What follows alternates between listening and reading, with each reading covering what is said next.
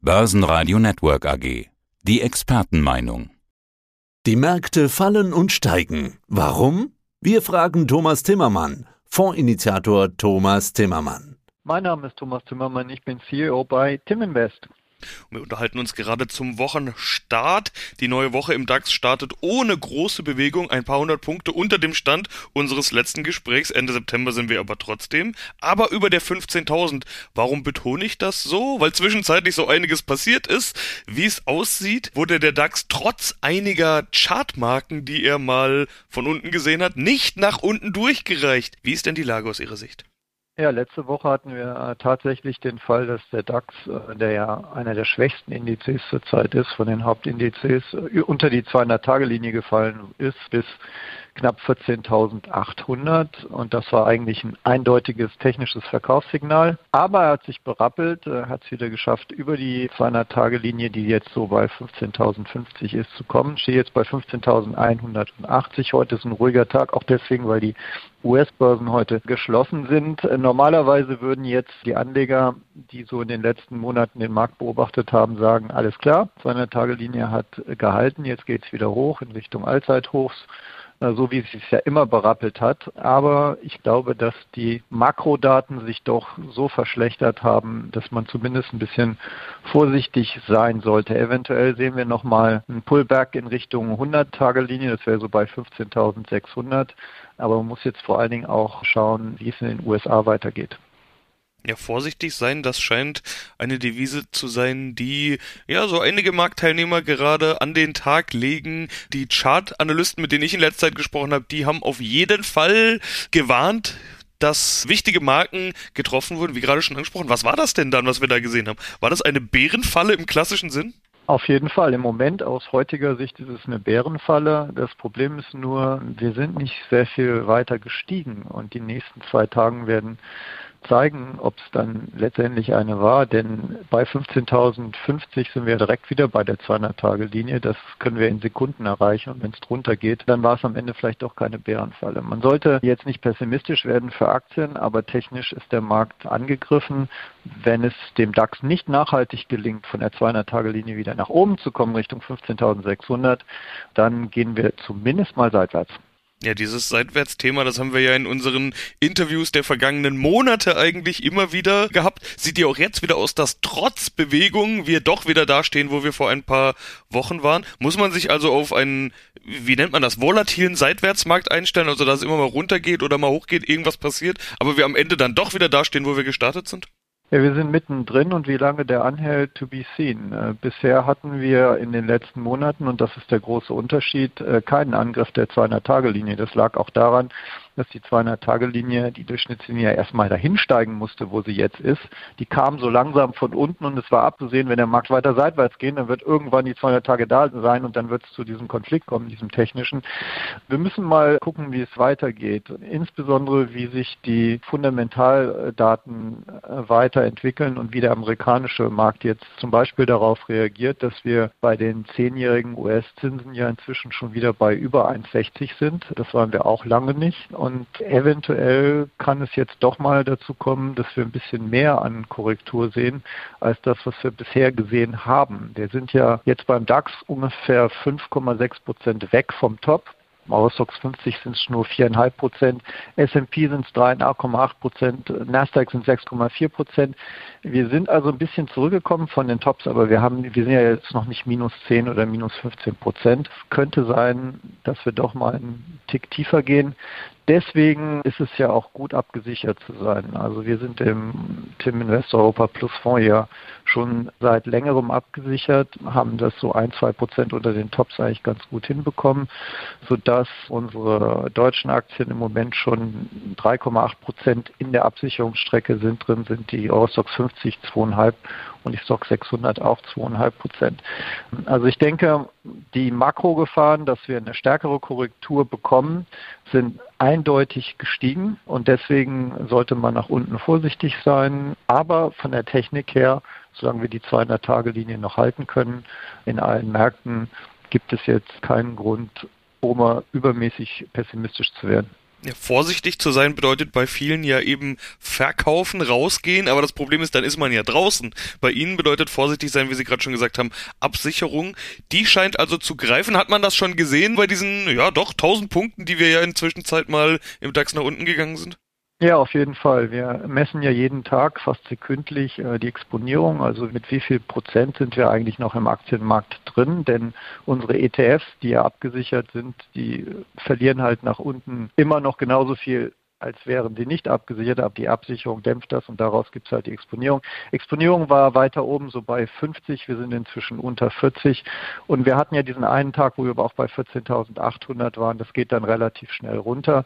Es ist eine volle Absicherung mit Put-Optionen an der Eurex, Verfall Juni 22 hat aber die Kehrseite, die positive Kehrseite, dass wir nach oben noch offen sind. Deswegen zahlen wir da auch einen Zeitwert für. Der liegt so im Moment für die gesamte Absicherung bis Juni 22 bei 2,3 Prozent. Und diese Kosten versuchen wir halt reinzuholen, indem wir zusätzlich noch Optionen verkaufen und Seitwärtsprämien einnehmen. Wir haben das gerade eben getan, vor ein paar Minuten. Per Freitag über nächste Woche haben wir im DAX 15.500er DAX-Calls verkauft und haben dafür 48 Punkte oder 48 Euro bekommen. Das sind so die Einnahmequellen, die man dann hat. Wenn der DAX wieder auf 15.500 geht, ist das ja gut und das ist ja noch eine ganze Menge Strecke. Aber wenn er es nicht tut, dann hat man halt in, übernächsten Freitag diese Prämie eingenommen und das wiederum hilft, die Absicherung zu finanzieren. Das ist also im Moment genau der richtige Markt im Prinzip, um klug mit Derivaten umzugehen. Was ist denn jetzt das große Thema, das den Markt so sehr beschäftigt? Ist das die Inflation, äh, von der immer wieder gesprochen wird? Wir sehen ja an der Tankstelle, was mit den Spritpreisen passiert. Wir hören auch ständig in der Berichterstattung, was mit den Ölpreisen passiert, Gaspreise und, und, und. Äh, ist das das große Thema? Ich denke, wir hatten die ersten zwei, drei Quartale, die waren eigentlich wunderbar, weil die Gewinnerwartungen sind laufend gestiegen von den Unternehmen. Wir hatten diese nach wie vor diese ultralockere Zinspolitik, wir hatten die Fiskalpolitik und wir hatten eine Wirtschaft, die sich post-Covid eigentlich relativ gut und schnell erholt hat. Aber jetzt kommt das Ganze ins Stottern, weil plötzlich stellen wir fest, dass der Ölpreis vor einem Jahr bei 40 Dollar war, der ist jetzt bei 80 Dollar, hat sich verdoppelt, wir merken es an der Tankstelle. Wir merken, dass wir gar keine Autos mehr bestellen können oder es Ewigkeiten braucht, bis sie überhaupt mal kommen. Viele Autowerke sind auch geschlossen wegen Chipmangel. Eine interessante Statistik dazu kommt von Bloomberg. Also inzwischen braucht man 21,7 Wochen nach einer Chipbestellung, bis man die Chips wirklich hat. Das sind natürlich wirtschaftliche Einschläge, die sich dann am Ende in der Automobilnation Deutschland sehr schnell auch in den großen Zahlen niederlassen. Also die Produktionen in der Automobilindustrie waren minus 15,7 Prozent im Monatsvergleich.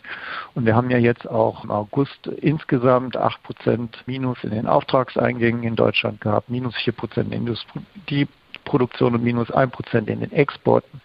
Wir haben so einen Mix von äh, Lieferkettenproblemen, von steigenden Energiepreisen, wir haben inflationäre Tendenzen und gleichzeitig haben wir Notenbank, von denen wir uns als Aktionäre wünschen, dass sie lockere Politik, Geldpolitik bis in die Ewigkeit machen, aber diese Notenbanken haben längst angekündigt, dass sie eigentlich mit dem Tapering langsam beginnen wollen.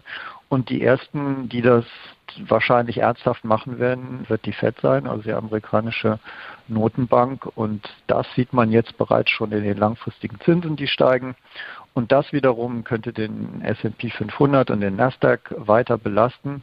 Und dann kommt es halt zu diesem technischen Dilemma, dass wir die 200-Tage-Linien angreifen und dann geht es vielleicht auch mal runter.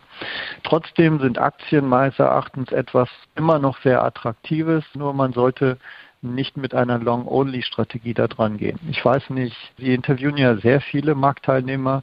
Wie ist denn das Sentiment gerade in dieser Long-Only-Industrie zurzeit? Hm, ja, auch da wird die Stimmung so ein kleines bisschen vorsichtiger. Also dieser Begriff vorsichtig, den habe ich jetzt schon oft gehört, auch dass manch einer sagt, wir bauen Liquidität auf. Also ich glaube, es wird auch unter den Marktkonsens, würde ich mal sagen, der Marktkonsens ist mehr oder weniger, dass da was kommen könnte. Die Notenbanken kündigen ja schon seit einiger Zeit an, dass dass man eine restriktivere Geldpolitik einschlagen wird. Allerdings widersprechen die Notenbanken da ja am Ende doch so ein bisschen. Also ich bin mir noch unsicher, was der Markt wirklich draus macht, beziehungsweise die Marktteilnehmer. Die Vorsicht ist da, aber gerade was Inflation oder sogar Stagflation anbetrifft, die Begriffe, vor denen der Markt ja so ein bisschen Angst hat, da widerspricht die Notenbank ja. So zumindest mein Eindruck, dass es immer wieder dieses Transitory betont wird, dass die Konjunktur nicht drunter leiden sollte, aber trotzdem unter den Marktteilnehmern und den Profis macht sich doch dieser Begriff der Vorsicht, der in unserem Interview auch schon gefallen ist, ja doch irgendwie breit. Ja, und die Notenbanken könnten wirklich ein Riesendilemma kommen, weil auf der einen Seite die Inflation einfach länger und höher ist als vermutet und gesellschaftlicher Druck kommt. Notenbanken, jetzt tut doch endlich mal was. By the way, Strafzinsen von minus 0,5 Prozent braucht kein Mensch. Auf der anderen Seite aber die fundamentalen Daten sich so verschlechtern, dass wiederum von der Seite gesagt wird, ja, jetzt brauchen wir eigentlich eine noch längere, noch lockere Geldpolitik, um die Konjunktur zu unterstützen. Und das könnte schon ein Dilemma sein was auf die Notenbanken zukommt. Und man sieht es auch schon ein bisschen, finde ich, im Euro-US-Dollar-Kurs. Der US-Dollar ist ja jetzt in den letzten Wochen überraschend stark geworden. Da scheint die Vermutung hinterzustehen, dass die Fed wohl eher mit Tapering beginnen wird als Europa, wegen dort im Vergleich auch besseren Wirtschaftszahlen und den größeren Problemen, die wir eigentlich in Europa haben. Und auch das könnte eine interessante Entkopplung nochmal der Märkte sein. Ja, beim Tapering ist eher die Frage, wann in den USA und äh, manch einer hat ja schon erwartet, dass es im November losgehen könnte, es sei denn, der US-Arbeitsmarktbericht Monat Oktober wäre zu schwach gewesen. Jetzt war er das aber doch. Also der war ja deutlich schwach am vergangenen Freitag. So ganz leicht zu interpretieren ist es nicht, denn der Vormonat wurde hin und her korrigiert. Also ich habe auch schon die ein oder andere Marktstimme gehört, die gesagt hat, eigentlich ist dieser US-Arbeitsmarktbericht vom letzten Freitag unbrauchbar. Ich will mal so rumfragen, spielt es überhaupt eine Rolle, wann genau die Fed mit Tapering beginnt? Ob es jetzt November, Dezember, vielleicht sogar später wird? Spielt das eine Rolle? Aus meiner Sicht ist es egal, ob es im November oder im Dezember ist. Ich schaue mir halt gerne die langfristigen Zinsen an in den USA, denn die werden dazu führen, äh, dass es Umschichtungen gibt aus den Aktienmarkt in den Rentenmarkt zurück. Da gibt es trotz dieses schwächer als erwarteten Arbeitsmarktberichts eine klare Tendenz nach oben. Wenn das anhält, also wenn die US-Zinsen Richtung 1,82 Prozent oder höher gehen, dann kann ich mir nicht vorstellen, dass der Aktienmarkt seine Allzeithochs noch verteidigen kann. Und dann kommt es einfach zu dieser lang ersehnten technischen Korrektur an den Aktienmärkten, die die Akteure ja schon seit Ewigkeiten haben wollen.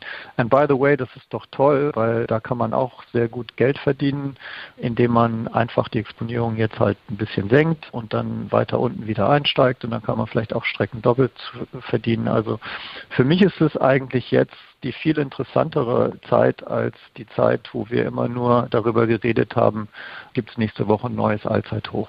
Aber die richtigen Tiefs kommen ja auch nicht. Also diese Korrektur, die so oft besprochen und erwartet wurde, die haben wir jetzt ja trotz der gerissenen Chartmarken ja auch nicht gesehen. Stichwort Bärenfalle wurde vorhin schon genannt. Und da ist das Argument, das man ganz häufig hört, ja, wohin denn sonst mit dem Geld? Also wenn man einer Gewinne mitnimmt, dann wartet der auf den Dip, den wir ja immer wieder sehen, bei The Dip als wichtiges Stichwort. Und so wie es aussieht, wurde jetzt ja schon wieder der Dip gekauft. Und dann kommt immer dieses Tina-Argument, ja, wenn ich verkaufe, bin ich ja draußen, dann habe ich Liquidität, am Ende bezahle ich noch Strafzinsen, also muss ich ja in den Markt. Wenn wir aber jetzt umgekehrt dieses Szenario haben, dass vielleicht sogar Stagflation anstehen könnte, dass die Inflation Gewinne frisst, beziehungsweise die hohen Kosten der Unternehmen, Energiepreise und so weiter, die Gewinne fressen, die Gewinne also nicht steigen, vielleicht sogar sinken, damit vielleicht auch die Dividenden. Was ist denn dann das Argument, um Aktien zu kaufen? Nur Tina? Nur zu sagen, naja, was soll ich denn sonst damit machen? Fundamental zu rechtfertigen, wird das doch irgendwann schwierig.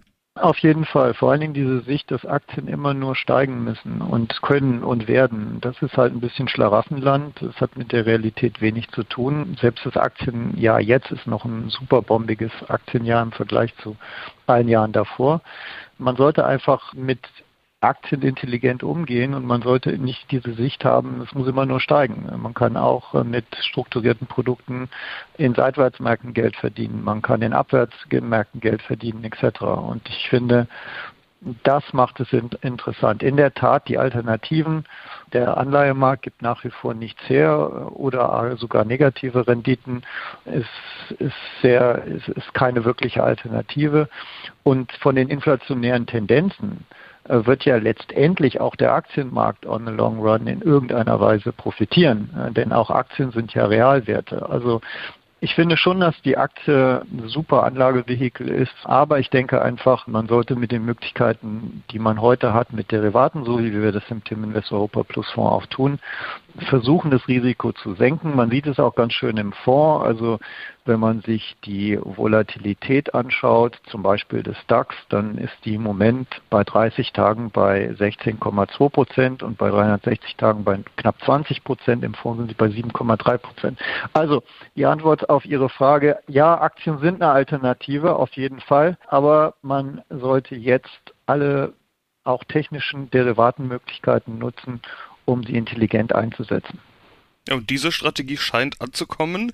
Sie haben kürzlich auch einen Award bekommen, einen Newcomer Award beim Boutiquen Award. Was war da die Begründung? Was hat zu dieser Auszeichnung geführt? Ja, wir haben uns sehr darüber gefreut, dass es letzte Woche passiert. Den Fonds gibt es ja noch nicht mal ein Jahr und im ersten Jahr den Newcomer Award zu gewinnen unter allen Boutiquen, äh, das ist eine ganz, ganz tolle Auszeichnung. Ich denke, am Ende war ausschlaggebend, dass wir wirklich mit einem sehr innovativen neuen Ansatz eigentlich einen Fonds, einen sehr breit diversifizierten Fonds anbieten, den auch jeder kaufen kann, der im Unterschied zu allen anderen halt nicht 100 Prozent nur auf Aktien setzt oder der klassische Mischfonds ist Aktien mit Anleihen, wo man dann wieder jetzt die Risiken bei Anleihen hat, wenn die Zinsen irgendwann steigt oder wenn Kreditrisiken reinkommen, sondern wo einfach mit Derivaten gearbeitet wird, die der Fonds im Prinzip voll investiert ist in Aktien über ETFs, aber mit Derivaten halt das Risiko gemanagt wird. Und ich glaube, das ist einfach bei der Jury ganz gut angekommen und beim Publikum und wir haben uns einfach nur wahnsinnig gefreut. dann sagen wir an der Stelle mal herzlichen Glückwunsch und ich sage soweit vielen Dank für den Überblick. Vielen Dank, Herr Dem. Das war der Podcast von Tim Invest mit Thomas Timmermann. Börsenradio Network AG. Das Börsenradio für Privatanleger.